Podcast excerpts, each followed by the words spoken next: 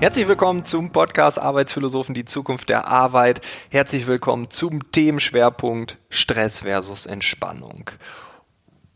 Schlaf gehört genau in diesen Themenschwerpunkt hinein. Ich habe die ganze Zeit gesagt, ich brauche jemanden, der darüber etwas sagen kann und dann habe ich jemanden gefunden. Ich war in der Schlafakademie Berlin, dort geht es um Prävention, um Therapie, um Forschung und um Weiterbildung. Und ich habe mit der Projektleiterin Thea Herold gesprochen. Sie ist Diplomjournalistin, sie ist Dozentin, sie ist Autorin, sie hat mit Professor Ingo Vize das Sachbuch Der Schlafquotient geschrieben und ihr neuestes Buch heißt Du hast Zeit, eine Liebeserklärung an die Pause. Wir haben sehr, sehr lang geredet. Ich habe einen kleinen Ausschnitt mitgebracht. Ich hoffe, dir gefällt das Gespräch. Für mich gab es sehr, sehr viele Insights, sehr, sehr viele Aha-Momente und ich hoffe, dir geht es genauso. Ganz viel Spaß, Audio ab mit Thea Herold.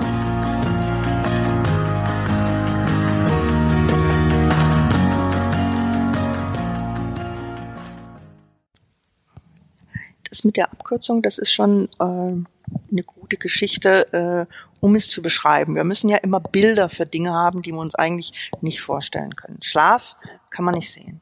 Hm.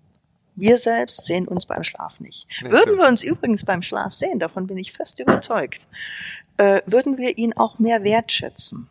Weil ja. ich glaube, es gibt diesen Effekt, den wir haben, wenn wir schlafen, die kleine Kinder, schlafende Kinder im Kinderwagen sehen, äh, es gibt niemand, der da nicht ein schieres Entzücken ausbricht und sagt, Gott, ja. ja, weil dieses entspannte, ruhige, ähm, mit sich im Rein seiende Wesen, das wir dann werden, wenn wir schlafen.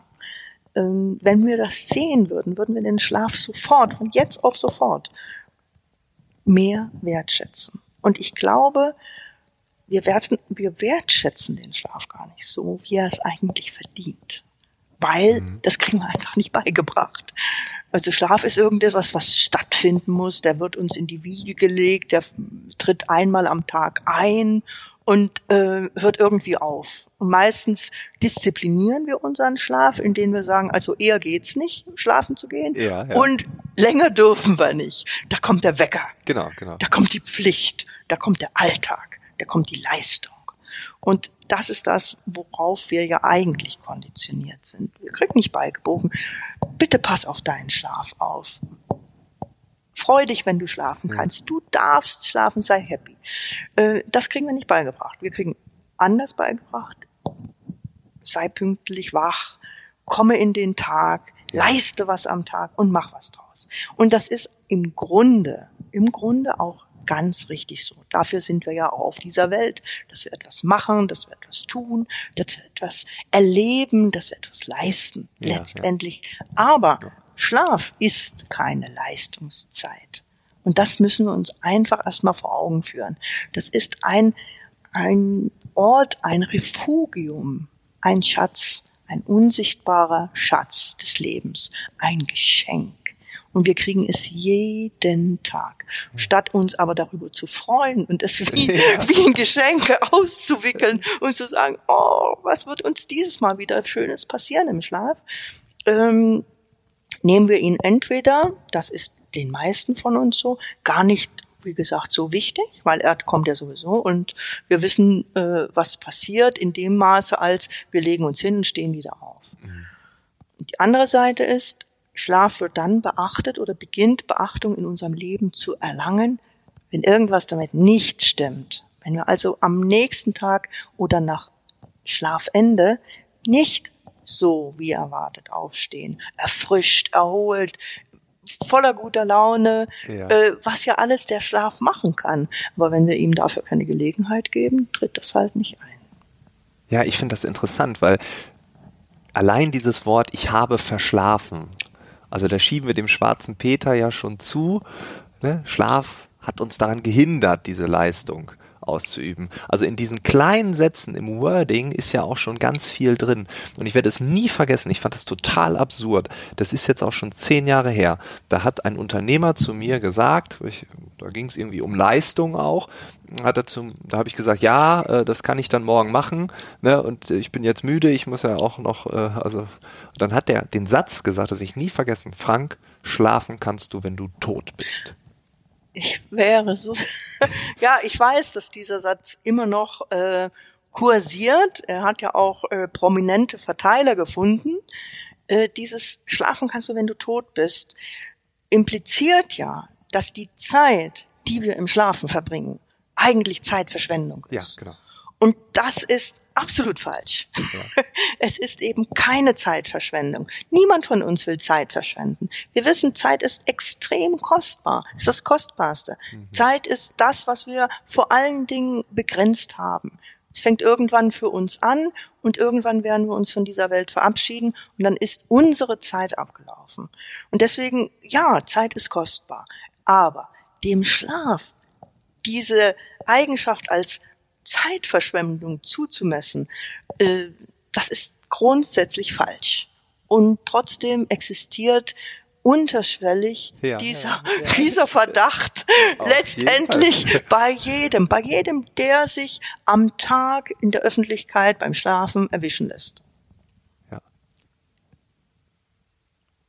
Ich glaube, wir haben ähm, tatsächlich eine Art neuer Schlafkultur vor uns, die wir entwickeln müssen unter den Bedingungen der Gesellschaft, die wir jetzt haben.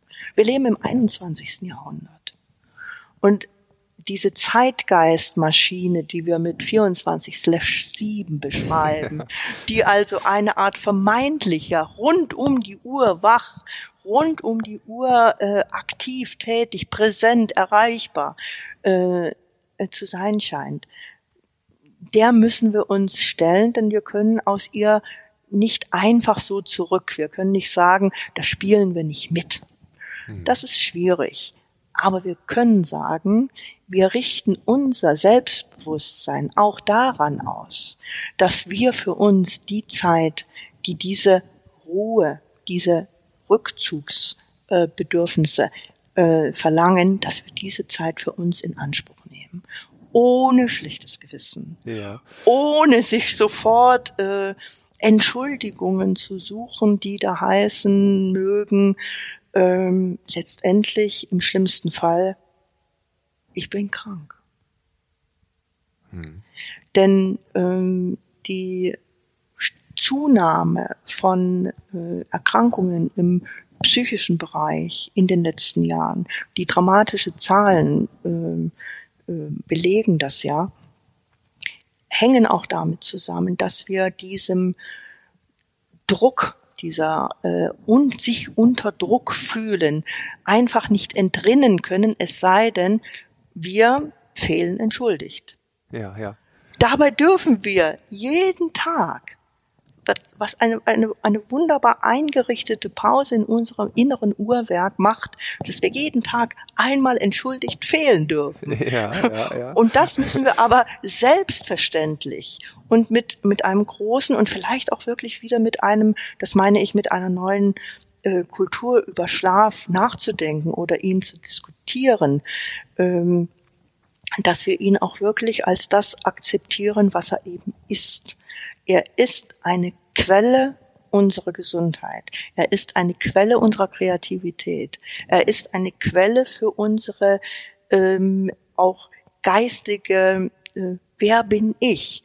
Weil wenn ein Mensch nicht schlafen darf, nicht schlafen kann, wird alles das peu à peu immer weniger sicher haben. Seine Gesundheit wird untergraben, sein Gedächtnis wird untergraben, die Konzentration wird untergraben, die Erholung wird sich nicht so einstellen. Wir dürfen schlafen, das ist meine feste Überzeugung. Und es ist die günstigste Gesundheitsvorsorge, die wir uns leisten. Ja, das stimmt. Und wir nehmen es gar nicht so wahr. Also wir haben einfach ein anderes Bild darüber. Genau. Aber was passiert, wenn, und ich bin mir sicher, dass auch irgendjemand, der jetzt diesen Podcast hört, der oder die, ähm, man schläft nicht so gut, man schläft schlecht, man ist weniger kreativ, weniger produktiv, man trifft schlechter Entscheidungen. Ähm, also was macht schlechter Schlaf wirklich mit uns? Hm. Kann man das runterbrechen? Gibt's da?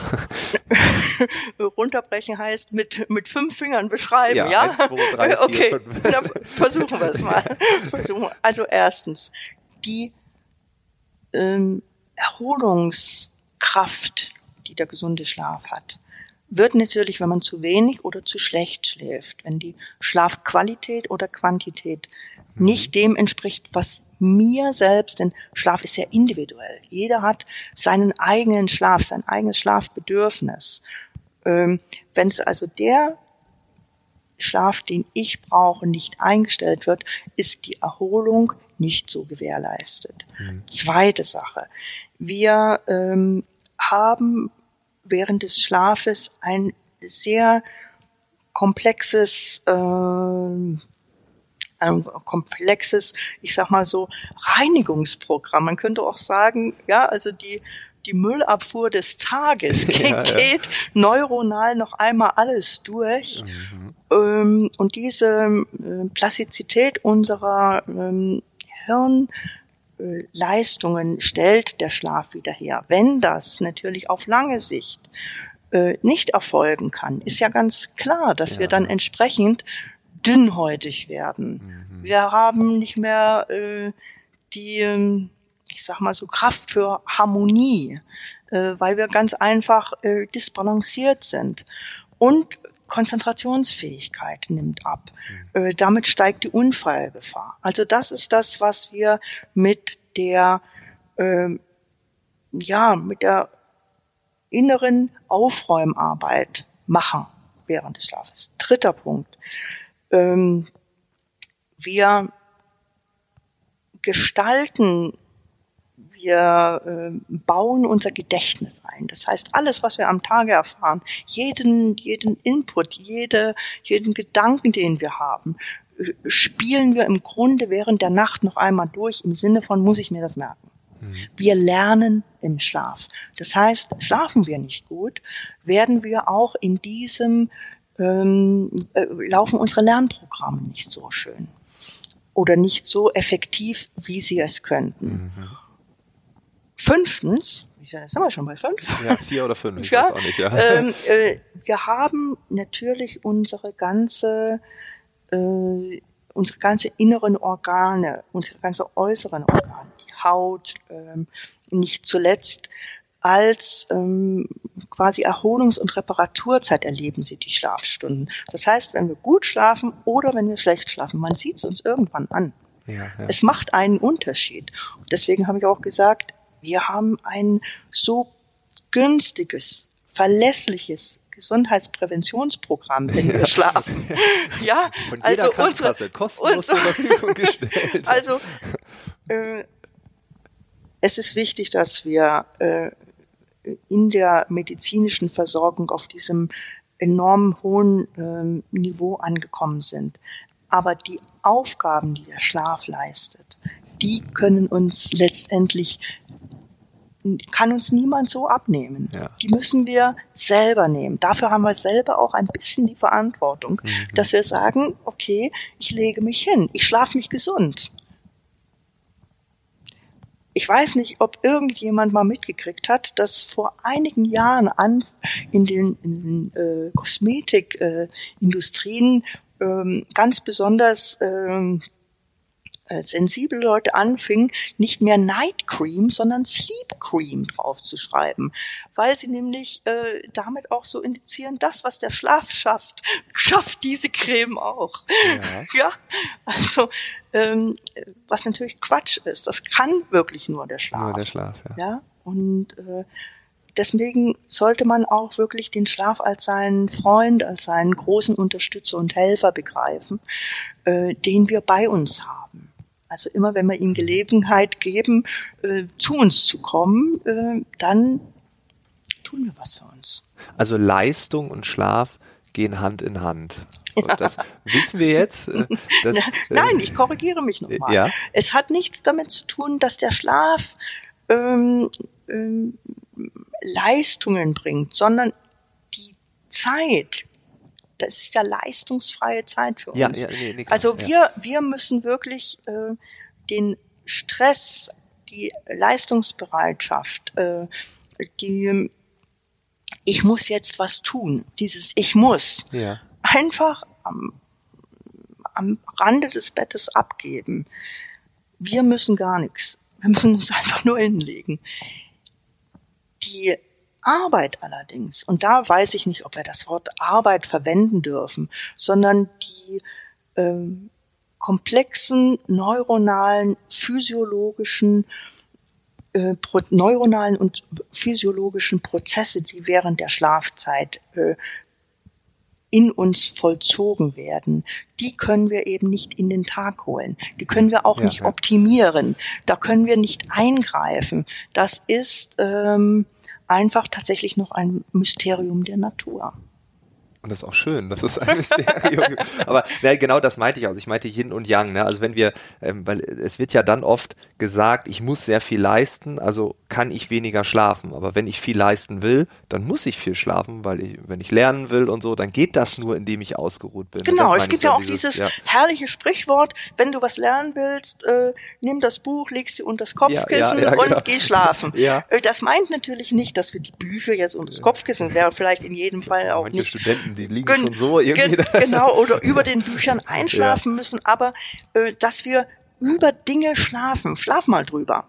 Ne? Du kennst dieses, äh, dieses Sprichwort äh, im Sinne von, da ist eine Entscheidung zu treffen, die ist bestimmt nicht unrelevant für alles, was kommt. Ich schlafe erst mal drüber ja, ja. äh, weil sich, ich sag mal so, da auch die Weisheit der Nacht oder des Schlafes äh, einfach manifestieren kann und man ist am Morgen einfach klüger als am Abend, wenn wir müde ja zurückkommen aus dem Tag. Ja.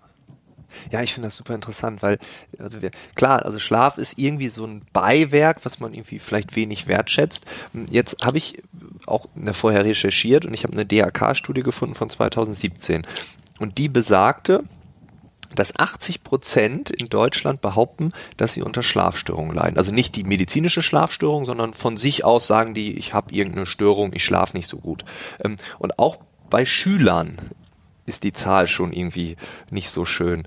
Und also würdest du sagen, wir haben als Gesellschaft ein Problem mit dem Schlaf? Und wenn ja, war das schon immer so? Oder ist das jetzt so wegen einer neuen Arbeitswelt, weil wir mehr Leistung geben wollen? Wo, woher kommt das? Oder war das schon immer gleich? Ich glaube, es hat sich in den letzten Jahren tatsächlich äh, verschlimmert gesellschaftlich. Wir haben noch nicht so lange Langzeitstudienzahlen. Wie diese DAC-Studie, ist ja eine Langzeitstudie gewesen, äh, 2017 ähm, brachte sie eben ta äh, tatsächlich Zahlen äh, an die Öffentlichkeit, die katastrophal äh, Ja. äh, und erschreckende äh, Wirkung Fall. haben im Sinne von, wer schläft eigentlich noch gut. Ja. Wichtig war, was du schon sagtest, äh, das meinte nicht in jedem Falle medizinische, ähm, äh, pathologisch äh, einzuordnende Schlaferkrankungen, sondern ganz einfach das Gefühl, Ja. äh, ich habe mit dem Schlaf ein Problem. Ja. Also ich habe 2003 äh, äh, die Gelegenheit gehabt, eine Schreibstudie zu machen, ähm, die sich mit der subjektiven Schlafwahrnehmung in Bezug auf die objektive Schlafvermessungsergebnisse bezog. Ja, und ja. da also, ähm, was hat man selber von der Nacht äh, gehalten und was Wie sagte die, Genau. wie, was sagte das äh, Somnogramm dazu? Ähm, wir haben wirklich oft nicht richtig eingeschätzt. Also wir können wirklich nicht oft richtig einschätzen, Mhm. wie unsere Nacht tatsächlich war. Also manchmal schätzen wir sie zu gut ein und schlafen gar nicht so gut, äh, Ja, waren ja. Äh, eigentlich äh, in der Schlafqualität gar nicht so besonders äh, vorbildlich. Andererseits kann auch der Eindruck entstehen, jemand sagt, ich schlafe also schon ganz lange äh, sehr schlecht und dabei sind grundsätzlich äh, die Schlafwerte noch in Ordnung. Mhm. Ähm, woran das liegt, wissen wir nicht. Aber es gibt äh, eine große Diskrepanz an der Okay, Stelle. das ist richtig interessant. Das- ja. Äh, das ist das eine. Die andere Sache, natürlich kann jeder nur Natürlich kann nur jeder selbst, wenn er früh aufsteht, in den Spiegel schaut, ähm, sich diese äh, Ergebnisse geben. War das jetzt eine gute Nacht? War das eine normale Nacht? War das eine Nacht ohne so besondere ausgeschlafen, ohne dass ich mich besonders ausgeschlafen fühle? Und ähm, letztendlich manchmal fragen wir uns das gar nicht. Wir merken es einfach intuitiv. Wir sagen einfach, ja, das ist ein gutes so Tag. Man, man ist aufgeräumt, man ist ausgeschlafen. Und das ist das, was vielen fehlt. Dieses Gefühl des Gesicherten, ich fühle mich ausgeschlafen. Ja, ja. Weil wir tatsächlich nicht oder nicht so oft, wie es sein sollte, Wohlfühl-Schlaflängen erreichen. Ja, wir haben ja ungefähr so diese acht Stunden immer ja, als Zahl vor Augen. Statistische Durchschnittszahl in Deutschland ist 7,14 Stunden. Durchschnitt. Das heißt, es gibt welche, die schlafen deutlich kürzer und es heißt, es gibt welche, die schlafen deutlich länger. Ähm, wir selbst schlafen nicht nach Maß. Wir schlafen nicht nach DIN A4. Es gibt da keine, das ist eine Standardnacht, die ideal ist. Ja, also man kann auch nach einer kurzen Nacht manchmal früh aufstehen und sagen, ach, die Welt gehört mir. Ja, ja. Anders, manche liegen sehr lange haben lange Bettliegezeiten, stehen auf und fühlen sich unausgeschlafen, weil eben ähm, zahlreiche Wachphasen dazwischen lagen. Kurzum, wichtig ist, wenn man müde ist, zu schlafen. Denn das ist das Einzige, was gegen dieses müde Sein hilft. Ja. Und, und hier kommt eben viel dazu. Also die, ähm, weil du fragtest, was sich verändert hat die Verdichtung der Dinge, die wir pro Tag erledigen wollen oder müssen, hat sich tatsächlich vermehrt. Also es gibt einfach einen größeren Druck pro Tag, das muss erledigt werden. Hm ich frage mich manchmal, ob unsere Freizeitindustrie vielleicht da auch eine Aktie dran hat, weil die Arbeitszeiten, die sind nicht unbedingt länger geworden, aber wir haben mehr in der Freizeit vor. Wir haben unglaublich ambitionierte Erwartungen daran, was wir in unserer Freizeit alles machen wollen, ja. schaffen müssen. Der Freizeitstress. Genau, der Freizeitstress. Ja. Ich, ich will nicht sagen, hat zugenommen, sondern äh, es ist einfach mehr, was wir uns abverlangen, äh, was alles sozusagen in einen in eine Woche, in einen Tag, in einen Abend reinpassen soll. Und, und vielleicht können wir an der Stelle in eine Art Vernunft zurückkehren und sagen, wir haben wirklich das Glück, eine gewisse Zeit auf dieser Welt zu sein und es muss nicht alles in einem bestimmten Zeitabschnitt reinpassen. Man muss sich auch noch was übrig lassen. Zumal ähm, viele Dinge, die man ähm, vor der Familiengründung beispielsweise schon als ganz selbstverständlich in seinem Leben eingepflegt hat, sind nach der Familiengründung oft für junge Leute äh, ein enormes Problem. Also Fitnessstudio, Trainingszeiten, ähm, Kurse, ähm, vom Beruf wollen wir gar nicht reden. Also wie kommen wir mit bestimmten Verteilungen von Aufgaben in bestimmten Lebensaltern hin. Muss alles immer ständig stattfinden? Ja, Was kann man, worauf kann man verzichten? Wir haben auf dieses, das kann warten oder darauf werde ich verzichten. Äh, dafür haben wir überhaupt keinen Zugang mehr, weil wir, weil uns alles zur Verfügung steht. Ja, wir müssen es ja nur nehmen. Ja, genau. Ja, kannst du doch machen. Ja, der Preis ist die Zeit. Die müssen wir investieren. Und wenn ich dann an etwas anderem ja, kürze, das ist dann oft der Schlaf, dann habe ich ein Problem. Genau. Und da uns gegenseitig zu ermutigen und auch zu sagen, mach mal Pause oder, ja. oder schlaf dich doch mal aus. Ähm, oder ähm, wir können das auch später. Ja. ja, die Fete kann auch später stattfinden. Ja. Ähm, die Fete ist auch meist nicht so gut, wie man dachte. das kommt noch dazu. Oder dass man sich eben sein Selbstbewusstsein auch in der Frage entwickelt und stärkt und kräftigt und zu sagen, ich kann auch mal Nein sagen, ohne sofort eine schlechte Gewissenattacke zu kriegen. Ja, ja. Ja, oder sich irgendwie ins Soziale ausgestellt zu werden. Also, also ich lerne jetzt eine Sache. Also erstens, Schlaf ist subjektiv. Ich denke nämlich auch mal, ich muss acht Stunden schlafen. Und wenn ich da auf den Wecker, zu heute zum Beispiel habe ich acht Stunden und 20 Minuten geschlafen. Also mir war, war das wichtig, ausgeschlafen heute herzukommen. ich hoffe, da hat es ja schon was aber, gebracht. ja. Und da bin ich nach acht Stunden 20 aufgewacht. Und dann fühlte ich mich gerädert, so ein bisschen. Also ich habe manchmal das Gefühl, wenn ich lange schlafe, und das heißt lang, aber eigentlich schlafe ich so siebeneinhalb Stunden, mhm siebeneinhalb bis mhm. acht, jetzt waren es 8,20 und ich hatte dazwischen zwei Wachphasen. Ähm, und dann habe ich, ich habe dann immer so das Gefühl, ich habe zu lang geschlafen. So, das habe ich jetzt, also es ist subjektiv, ich muss mich nicht an diese Uhrzeit. Wir versuchen ja zu messen, also das Subjektive dann irgendwie mit dem Objektiven zu verbinden. Ich muss mich doch wohlfühlen, ich habe doch mehr als acht Stunden geschlafen. Also das habe ich jetzt gerade gelernt, das muss nicht so sein. So, ich musste einfach auf mich und den Körper hören. Ähm, und eine Sache, die finde ich ganz interessant. Also wenn wir wenig schlafen, dann sind wir gestresst. Also wenn ich jetzt das objektive Gefühl dazu nehme, ich habe ich hab das manchmal, dann schlafe ich fünf Stunden, weil ich irgendwie morgens irgendwie mit der ersten Bahn irgendwo hin muss. Und dann bin ich gestresst, weil ich denke, ich habe heute nicht lang geschlafen. Und dann stresst mich das ja wiederum und ich schlafe wieder schlecht. Dann bin ich vielleicht gestresst durch die Arbeit, das kommt dann auch noch zu, ich schlafe auch schlechter. Also Stress führt dazu, dass ich schlechter schlafe und das führt dazu, dass ich vielleicht gestresst bin, weil ich wenig geschlafen habe. Also das ist ja dann so eine Spirale, oder? Also ich kann mir vorstellen, dass manche Leute da dann reingeraten und nicht mehr rauskommen. Also ich spüre das manchmal bei mir, wo ich mhm. denke, äh, ich bin gestresst, ich habe viel zu tun, ich schlafe wenig und das stresst mich dann schon wieder, weil ich wenig geschlafen habe. Also hm.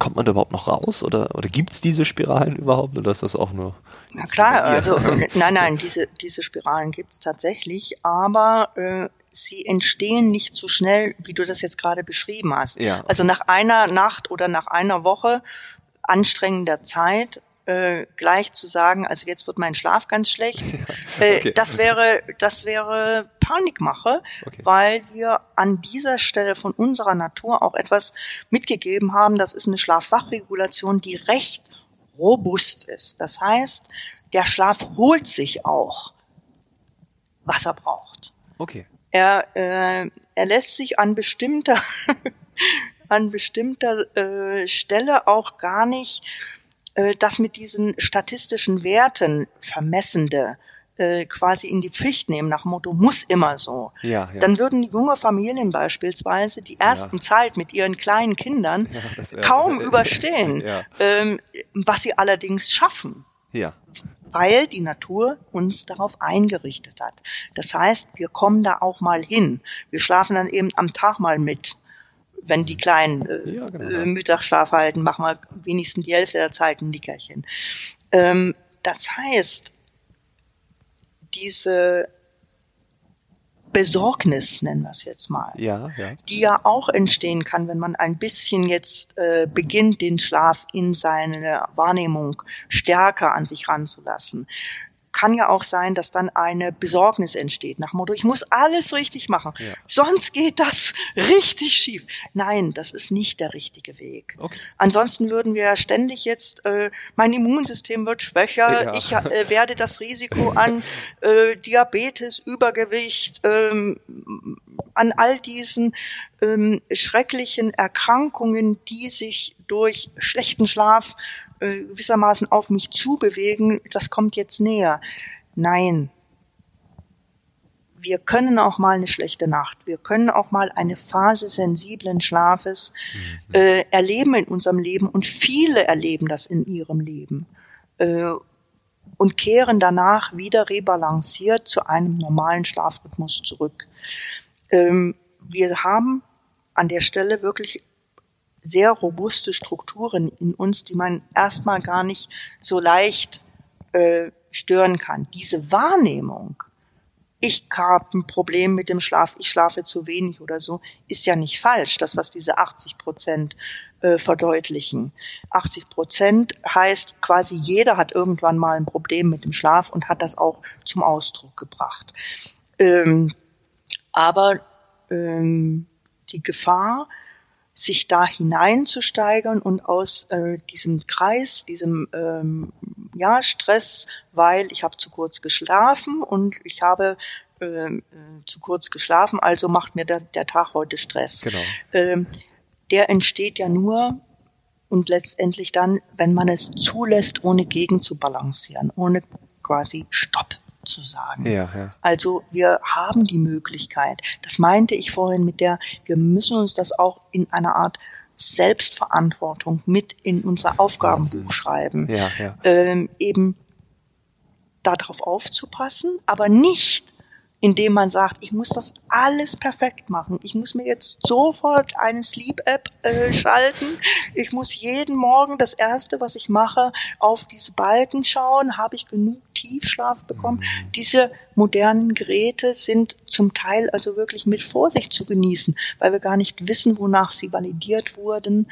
Ähm, und eine richtige Untersuchung des Schlafes kann wirklich nur in einem Schlaflabor erfolgen. Alles andere, äh, wie gesagt, große Obacht und nicht zu ernst nehmen. Aber wir haben mittlerweile Reihen von äh, ja. Möglichkeiten, unserem Schlaf in die Bücher zu schauen. Und wer da anfällig ist, äh, äh, da ist es halt schon passiert. Da ja. entsteht Stress. Da entsteht Stress. Ja. Und Stress und gesunder Schlaf haben nichts miteinander zu tun. Man muss entspannen vor dem Schlafen. Man muss wirklich lösen vom Stress vor dem Schlafen.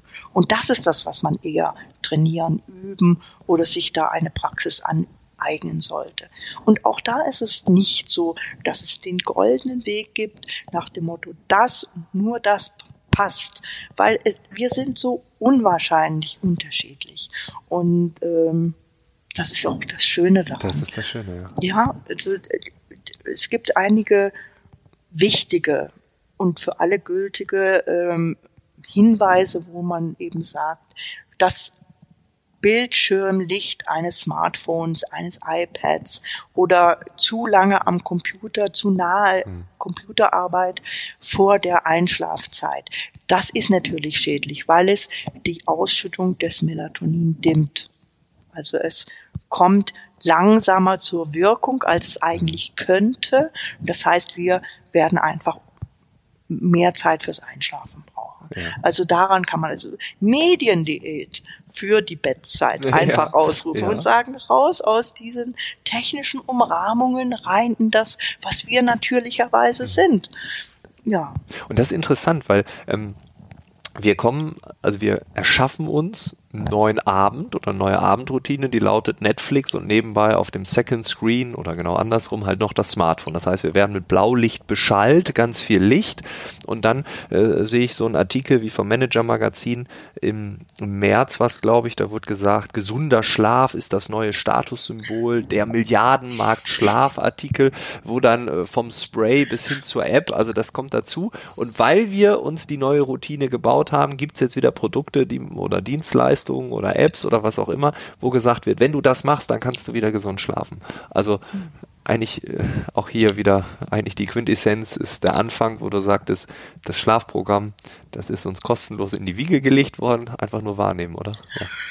Ja, ein bisschen ist es schon so. Also ja. dieses in die Wiege gelegt bekommen, äh, was wir ja, wie gesagt, bei jedem äh, Neugeborenen sehen, ähm, dieses als Geschenk anzunehmen und es und darauf aufzupassen und es mhm. auch zu wertschätzen. Und ähm, ja, man kann auch was dafür tun. Also beispielsweise abends äh, Spaziergang zu machen, statt eben die letzten wichtigen äh, Newsletter-E-Mails zu lesen. Die können, glaube ich, äh, entweder am Tag oder am nächsten Tag. Äh, das macht sie ja nicht älter. Ja, ja. Oder ähm, der ähm, die Freude, dass man ähm, mit einem Menschen gemeinsam den Tag beenden kann. Das ist sowas Wunderbares. Ich finde, ähm, unser Leben dass wir in den letzten Jahrzehnten oder vor allen Dingen in den letzten zehn Jahren wirklich mit so viel digitalem Datenwerk, mit einer, einer äh, Selbstverständlichkeit ausgestattet haben, dass wir uns gar nicht mehr vorstellen können, dass es mal einen davor gab, ja, ja. Ähm, äh, bringt mich immer mehr dazu, dass wir sagen, wir selbst, unser Leben findet aber in erster Linie analog statt. Ja, ja wir sind Wesen der Natur. Wir haben äh, zunächst erstmal solche ganz wunderbaren, unsichtbaren Schätze wie Atem. Sieht man nicht, brauchen wir. Ja. Oder Gemeinschaft, Liebe. Sieht man nicht, brauchen wir. Ja. Oder Schlafen nach der Anstrengung. Schlaf sieht man nicht, brauchen wir. Ja. Also alles, was richtig relevant ist für unser Leben, für einen gelungenen Tag. Und jeder von uns will irgendwie am Ende des Lebens sagen, es war ein gelungener Tag. Das ist unsichtbar. Das ist, das ist, das ist nicht digital. Das einzige ist, wir merken erst im Moment, wenn es uns fehlt. Dann fangen wir an zu suchen. Und jetzt ist die Frage, ist das wirklich ein neues Statussymbol? Ist es ein Statussymbol? Wenn wir nämlich unseren Schlaf beginnen zu graduieren, wenn wir beginnen würden, diese Zeit tatsächlich Tag für Tag gar nicht wahrzunehmen, es sei denn, wir haben es skaliert. Nach dem Motto, Sleep getrackt ist besser als gar nicht geschlafen. Ja, genau. Ja. Ja, also wenn wir anfangen würden, alles nur wahrzunehmen, was wir messen können. Ich glaube, ich glaube, es würde unserem Glück sehr im Wege stehen. ja. Weil alle Dinge, die wirklich zu dem, was wir, worauf zielt denn alles dieses ab, dieses Optimieren, dieses ich beteilige mich an dieser Leistungsgesellschaft, worauf zielt es denn ab? Wir wollen glücklich sein. Ja. Und guter Schlaf gehört zum Glück Ja. letztendlich dazu. Ich meine, wir brauchen nur mal vor, vor wenigen Tagen eine wunderschöne Überschrift wie im Schlaf. Ein Beitrag über die inneren Uhren, über unseren Chronotyp. Ich habe gesagt, das ist großartig. Jetzt ist auch egal äh, äh, welche Quelle. Jetzt ist es also möglich, schon in der Tageszeitung über die inneren Uhren, über den Chronotyp zu lesen und sich zu informieren. Leider geht es darum, dass wir uns quasi anhand dieser Individualisierungsmerkmale optimieren, verbessern. Also mehr Leistung aus uns raus. Ja. Es ist ja auch im Sportbereich. Ne? Also Ja, so viel können wir sagen. Ja, genau. es, ist, es ist im Sportbereich erschienen. Und, und das ist dann ähm, auf der einen Seite die richtige Botschaft, nämlich, wenn ihr auch darauf Wert legt und damit quasi umgeht, es mit in euren Wahrnehmungszirkel einbezieht, dann kann noch mehr, noch besser, noch weiter, noch höher. Aber für die meisten von uns geht's nicht um Hochleistungen. Die meisten von uns sind keine Leistungssportler. Nein. Oder fahren die Tour de France. Oder sind äh, im äh, äh, Triathlon irgendwann auf Hawaii.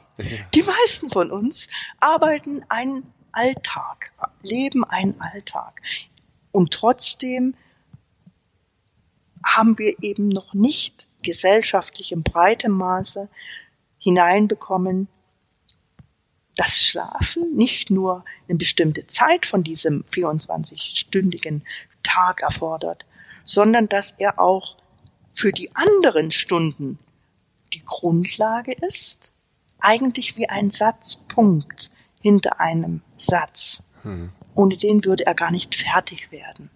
Es ist also ganz erforderlich, diese Schlafpause zu halten und dafür nicht dramatisch aufzuwachen, nicht irgendwie panisch zu sagen, ich mache alles falsch. Das machen wir gar nicht. Dafür macht unsere intuitive Natur unglaublich viel richtig. Jeden Abend, ob man sich darum kümmert oder nicht.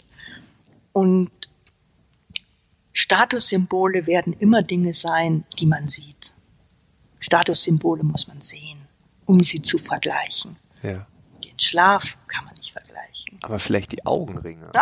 Also vielleicht, war- vielleicht war 1995 bei den Managern dann halt die, huh, der hat aber hier einen Augenring auf dem Augenring, also so ein Doppelaugenring, die kann man noch manchmal sehen. Und da- das war so, wow, der hat lang gestern im Büro gesessen. Das ist vielleicht das Statussymbol. Okay. Und heute, derjenige oder diejenige sieht ja ganz schön frisch aus, erholt. Und dann natürlich, ich habe neun Stunden, ich kann es mir leisten, acht, neun Stunden zu schlafen. Ich sehe frisch aus. Also vielleicht versucht man das dahingehend äh, sichtbar zu machen.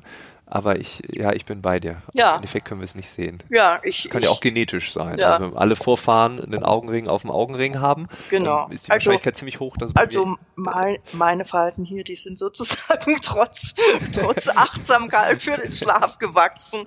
Und ähm, ich würde sagen, ähm, das ist eine Diskussionsrunde, die gibt es ab und zu mal.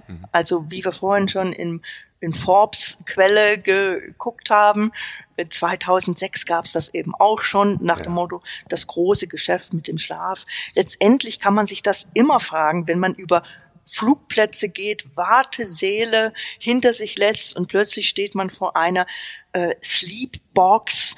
Äh, ich habe nie nachgeguckt, wie viel Euro oder Dollar ich einwerfen müsste, weil ich würde in diese Box nie gehen können. Sie sind zu klein, zu eingesperrt.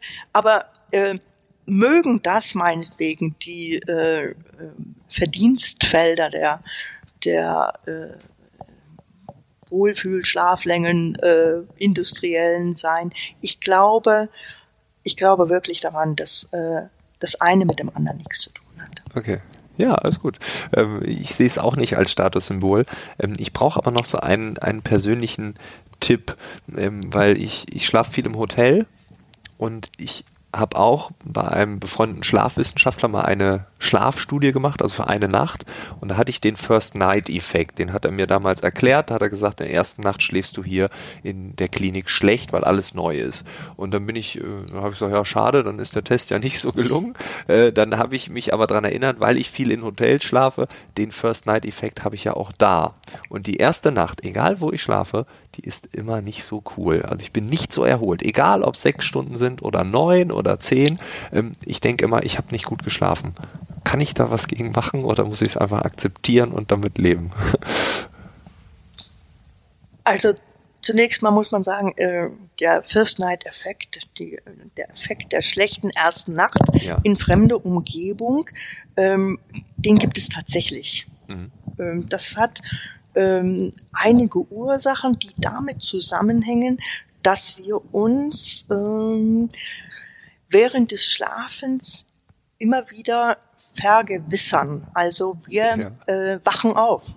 Äh, äh, ob wir das, äh, ob wir das wahrnehmen, also ob wir uns daran am Morgen erinnern oder nicht. Diese Aufwachepisoden, der Fachmann nennt sie Arousal, äh, finden während der Nacht gehäuft statt. So Es gibt- 30 Mal, ne? So, Genau, Mhm. genau, um die 30 Mal. Und äh, Nur, nur Der- so als Rand, ich habe gerade einen Daumen nach oben bekommen, dass ich das wusste. Juhu, ich freue mich. Ich möchte jetzt nur einmal mir selber nochmal auditiv auf die Schulter klopfen. es findet ja ohne Bilder statt, Ja, ja. aber ich habe tatsächlich gesagt, wow, das ist eine gute Zahl. Die steht nun nicht jeden Tag in der Nein, Zeitung. nein. Ja, also äh, diese Arousal bilden wir nicht oder nicht alle in unserem Gedächtnis ab, so dass wir also zum Teil das ich habe durchgeschlafen Mhm. Gefühl haben. Bei einer Nacht in fremder Umgebung arouseln wir besonders und oft ähm, erstens erinnern wir uns auch, wir haben unruhig geschlafen, Ja. empfinden das als ich bin öfter aufgewacht als gewohnt. Zweitens, wir ähm, äh, haben dann zum Teil auch diese äh, Wahrnehmung, dass man nicht so tief schläft. Also äh, wir sind einfach in unseren Erholungsarbeiten äh, nicht ganz so weit gekommen wie in gewohnter Umgebung. Wir haben so eine Art Wächterschlaf. Ja. Also ähm, passen drauf auf, dass uns in der ersten Nacht in fremdem Lande nichts passiert. Das ist äh, wahrscheinlich äh, schon noch eine ähm, ja eine Erbschaft aus unseren äh, Frühzeiten. Ähm, aber es ist eigentlich auch oft so, dass wir äh, es damit schon ein bisschen abmildern können, dass uns etwas begleitet, was uns an zu Hause. Ich will jetzt nicht sagen, dass das äh, ähm, Schlafzimmer können wir ja nicht mitnehmen. Die Bettwäsche ist auch manchmal nicht im Handgepäck unterzukriegen. Aber dass wir uns etwas mitnehmen, was sozusagen dieses ist meins. Ich bin bei mir. Ich bin zu, ja, wie zu Hause. Kuscheltier zum Beispiel. Äh, Man könnte es, bei Kindern ist es ja meistens so, dass sie dann, wenn sie zu Oma, Opa zu Da übernachten, da muss das ja. Kuscheltier mit dabei sein. Ohne Kuscheltier keine Abreise. Ja. Und ähm, ja, was was sind unsere äh, Erwachsenenkuscheltiere? Bei einer bei einem Interview ähm, habe ich letztens, letztens mich beim Satz erwischt. Ähm, wir müssten etwas erfinden wie den Sandmann für Erwachsene. Also ein Ritual, was uns überall zur Verfügung stünde Ja, ja. und was uns an, weil wir es von zu Hause kennen, wie wir sind wie zu Hause erinnert. Mhm. Ähm, ja, vielleicht habe ich es auch noch nicht ganz durchdacht und mir fällt noch was Besseres ein. Aber ob das ein Bild ist, ob das ein, ähm, ich schaue mir noch eine kleine Videosequenz an von zu Hause. Also, dass man dieses, was ist mein Gewohntes, Mhm. vor dem Einschlafen so gut es geht zelebriert. Mit einem Schlafritual beispielsweise. Was man, überall, was ja. überall funktionieren kann. Mein erster Gedanke war, ich frage manchmal Alexa am Abend vorher, wie wird das Wetter morgen? Jetzt könnte ich Alexa natürlich mitschleppen. Zumindest eine gleiche Stimme. Nein, das ist Ja. natürlich Quatsch. Aber ja, oder es ist ein Geruch oder vielleicht äh, irgendwas. Geruch ähm, kann ja. auch gut funktionieren, funktioniert auch bei was manchen. Sinne irgendwie- genau, was Okay. einen äh, in mm, in die Ruhe, in die Geborgenheit, in dieses Gefühl, ich bin zu Hause, also Hause. angekommen. Ja. Es ist eine andere Höhle, aber ich habe Genau. sie zumindest Gen- so tapeziert, dass sie so aussieht Genau. wie eine. Ja. Wie auch immer. Ja. Also äh, ich, ich weiß ja nicht, also letztens war ich äh, im Motel One und dachte mir, überall die gleichen Farben, überall die gleiche Teppich, überall das gleiche äh, Holz, also es ist immer so. Wo bin ich denn hier eigentlich? Stuttgart, München? ja, ja. Und dann kam so ein Quergedanke, ja, vielleicht machen sie das aus gutem Grund, weil man ist immer bei ihnen, ja. Könnte das helfen? Wahrscheinlich schon, ne? dass man eine Kette, ja. Ja, wobei, äh, das Ja. kann man ja nun nicht voraussetzen. Anderer außerdem, Geruch, andere, außer, ja. außerdem machen wir keine Schleichwerbung. Ja. Äh, es ist sowieso ähm, sehr schwierig für den Schlaf in dem Sinne Werbung zu machen. Ansonsten ähm, kann man ja zum Schlaf alles tun und äh, ist sich äh, der Resonanz sicher. Also äh, Studien aufklären, über äh, Schlafhygiene aufklären, aber so richtig für den Schlaf Werbung zu machen, äh, das ist unglaublich schwer. Und das äh, manchmal vergleichen wir es auch. Wir bleiben wieder bei dem gleichen Beispiel wie gerade. Es gibt eine Hotelkette, da ist mir das Kopfkissen zu hart. Ich kann da nicht gut drauf schlafen. Ich brauche eher so ein weiches Kopfkissen. Ein Kumpel von mir sagt, er schläft da wie ein kleines Baby. Und dann sagst du, ja, okay. Und jetzt haben wir, also für den einen ist es gut, für den anderen nicht. Der Ja. andere sagt, das ist super da. Und ich sage, nee, ich gehe da nicht mehr hin, weil dann morgens wache ich Genau. auf, hab Nacken. Und Äh, ähm, es gibt ja auch schon ähm, ne, für die Herbergen, für uns Reisende, gibt es auch schon welche, die schreiben wirklich, äh, nennen Sie uns Ihren Wunsch, wir versuchen ihn zu erfüllen. Ja, ja. Brauchen Sie fünf Kopfkissen oder eins, ein hartes, Ja, ein weiches, eine schwere Zudecke, eine leichte Zudecke. Es gibt Menschen, die schlafen unter schwereren Decken wirklich besser. Andere würden sich äh, äh, da gar nicht wohlfühlen, da reicht ein Laken. Genau. Also ähm, die an der Individualität genau, auch an dort, der Stelle Ja, ähm, vielleicht ähm, ist das das, was wir uns äh, statt irgendwie den Schlaf zum Statussymbol zu machen, wofür ich nicht bin, sondern ähm, ihn kennenzulernen. ja, Weil den Schlaf, den du schläfst, den gibt's nur einmal. ja. Bei Der dir. Ist auch nicht vergleichbar. Genau, ist auch nicht vergleichbar, ist auch nicht äh, in eine Art von ähm, so Erwartungsmuster drängen zu lassen, sondern erstmal neugierig zu sein auf, was ist denn mein Schlaf? Ja. Lassen wir doch erstmal zu. Nehme ich doch erstmal den Wecker gar nicht mit in den Urlaub. Schaue ich mal nach, wie ich drei Wochen lang im besten Falle schlafen kann, ohne geweckt zu werden. Was passiert dann mit mir? Die erste Zeit wird man wahrscheinlich gewohnheitsmäßig aufwachen zu der Stunde, die äh, gewohnt drin ist von ist, zu, genau. ja. Und erst dann äh, balanciert sich etwas aus, was vielleicht wirklich meine Wohlfühlschlaflänge ist. Ist die kürzer? Kann sein. Ist sie länger? Könnte auch sein. Oder bin ich schon eigentlich immer in meiner Wohlfühlschlaflänge? Ich weiß es nun doch gar nicht. Nur weil immer der Wecker klingelt, Ja, ja. denke ich, ich werde geweckt. Ja. Oder warum wackere ich manchmal fünf Minuten vor dem Wecker auf? Weil das ist so gewohnt. Also äh, dieses Kennenlernen seines eigenen Schlafes ist, äh, finde ich, spannende Geschichte und ein großes Experiment. Die Schlafentdecker. die neue Arbeitsphilosophen-Community finde ich super. Also nimmt mir gerade auch den Druck raus. Ich habe also jetzt schon mega viel gelernt, aber ähm, äh, ganz zum Schluss äh, möchte ich nochmal auf ein Thema kommen. Du hast ein Buch geschrieben, ähm, eine Liebeserklärung an die Pause. Und wir haben es eben auch schon gesagt, Power Nap, Meditation. Ähm, äh, man kann so ganz viele Dinge so zwischendurch machen, den Kaffee alleine trinken, das haben wir schon gehört. Wir lesen die Zeitung am Morgen. Ähm, sind so diese kleinen Dinge, ähm, sinnvoller als diese große Pause, die zweimonatige Reise in die USA, das Sabbatical, dieses High-End-Wellness-Wochenende, was man da irgendwie noch irgendwie so zwischen den stressigen Wochen dazwischen klemmt. Mhm.